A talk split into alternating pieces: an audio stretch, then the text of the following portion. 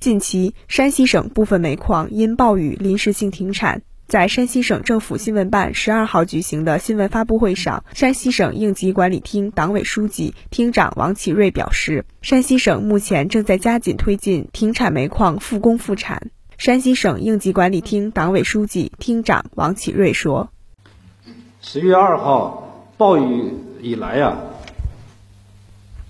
太原、晋中。”吕梁、临汾、长治、晋城、运城等地的部分煤矿，由于受强降雨的影响，为了保证安全生产，采取了临时的紧急停产、撤人避险的措施。截止到目前为止呢，还有四个矿没有恢复生产，其他的矿呢都已恢复了生产。这四个矿呢？临汾有三座，产能是三百六十万吨。原因呢，的这三座煤矿呢是这个冒透那个雨水那个涌水还比较大啊，存在安全隐患。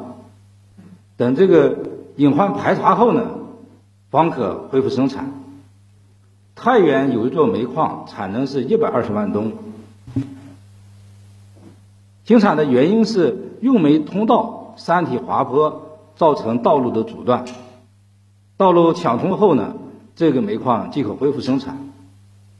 呃，总的情况看，因为这次强降雨造成了呃强降雨地区的部分煤矿采取了紧急停产的措施，啊，但是呢时间都比较短，啊，这恢复的也比较快，避让过去以后呢，都是正常的进行正常的生产，啊，呃，总的看呢。不会对我们山西省煤炭保供呃造成呃影响啊。